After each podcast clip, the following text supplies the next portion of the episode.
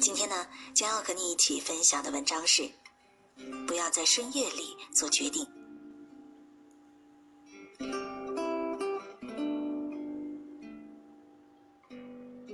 有段时间，我觉得钱花的特别快，查了下账，却被自己的流水吓了一跳。原来那几个月，每天晚上睡觉之前，都会因为无聊刷一下购物网站，买点小东西。积少成多，居然断断续续花了不少。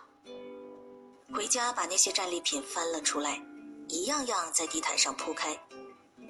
难吃的坚果，从来没有成功过的切西瓜神器，听人推荐结果皮肤过敏的护肤品，甚至还有一整套根本没有动过的烘焙用具。这些东西因冲动买下，价值不高，却构成了一笔可怕的支出。这些东西给闺蜜小林看，她摇头。半夜不能做决定。如果我把这些年临睡前的想法都实现，可能我跟我老公早就离婚一百次了。真的假的？我吓了一跳。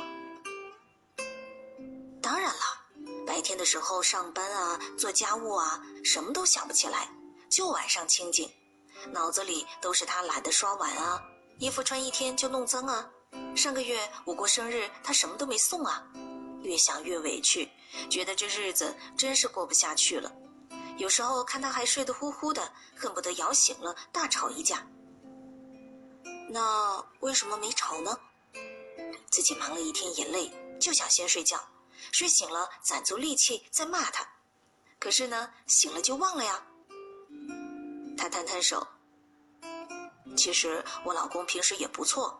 人老实，虽然不洗碗，但是爱做饭啊。工资上交，我骂他从来都不还嘴。这么一想，就算了吧。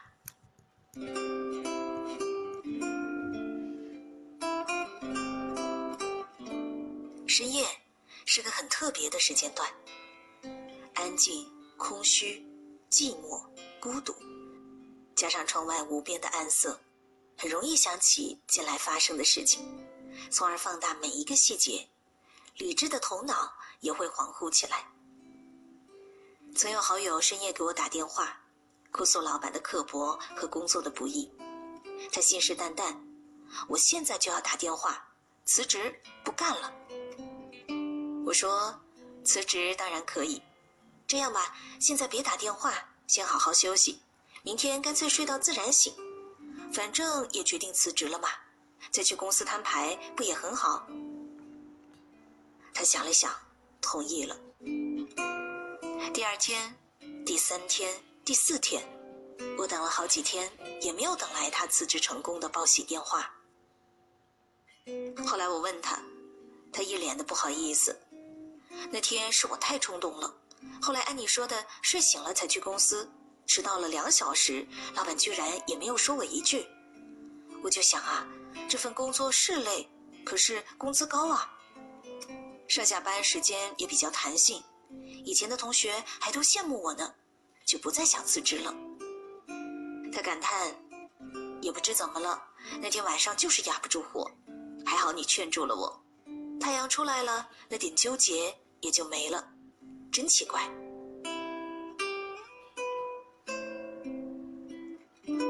深夜里跟健身教练发微信。明天早上肯定起床去跑步，然后一觉睡到大天亮，彻底放了鸽子，忘到脑后。深夜里喝了点酒，给前男友打电话，哭哭啼啼，一诉衷肠。酒醒了，气到爆炸，骂好友：“你怎么不拦着我？”深夜里忽然想要发泄，在朋友圈把心事一吐为快。第二天发现自己的发言。已被转发曲解的一塌糊涂。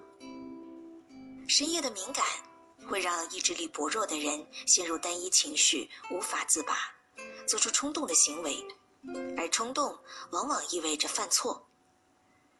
曾经见过一个人因为彻夜的工作而抑郁，他说到下半夜的时候又累又困又压抑，突然一下子就崩溃了。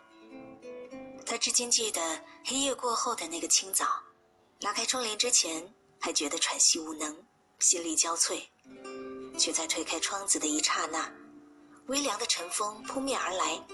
他看到远处的一道微红狭隘，但金色的阳光从东方一点一点晕染开来，洒进屋子里，温暖的笼罩了整个人。他说起这一段记忆的时候，眼里含着庆幸的一点泪光。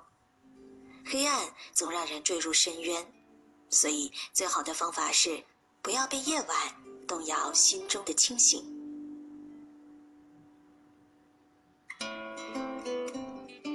每个人都有两个自己，一个属于白昼，一个属于夜晚。夜晚的那个自己软弱、易碎、狼狈、玻璃心，一碰就片片粉骸。白昼的那个自己。勇敢、包容、豁达，热爱生活，觉得没有什么大不了。那些仓促做出的决定，往往后悔也来不及。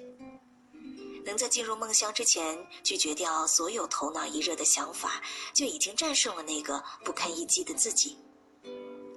夜是用来沉睡的，不要放大夜色，也不要辜负那个阳光下的你。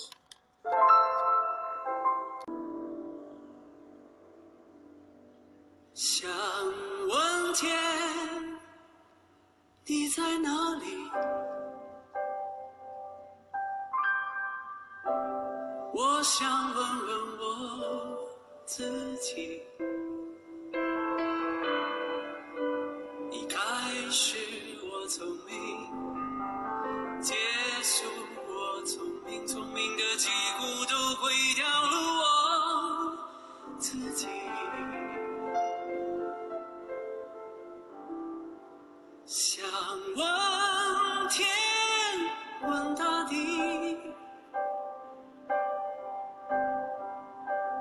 这是迷信，问问宿命，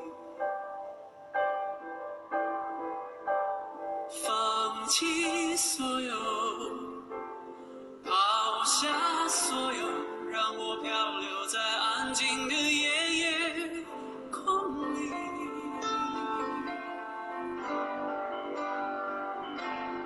你也不必牵强再说，反正我的灵魂已片片掉落，慢慢的拼凑，慢慢的拼凑，拼凑成一个完全不属于真正的我，你也不必牵强再说爱我。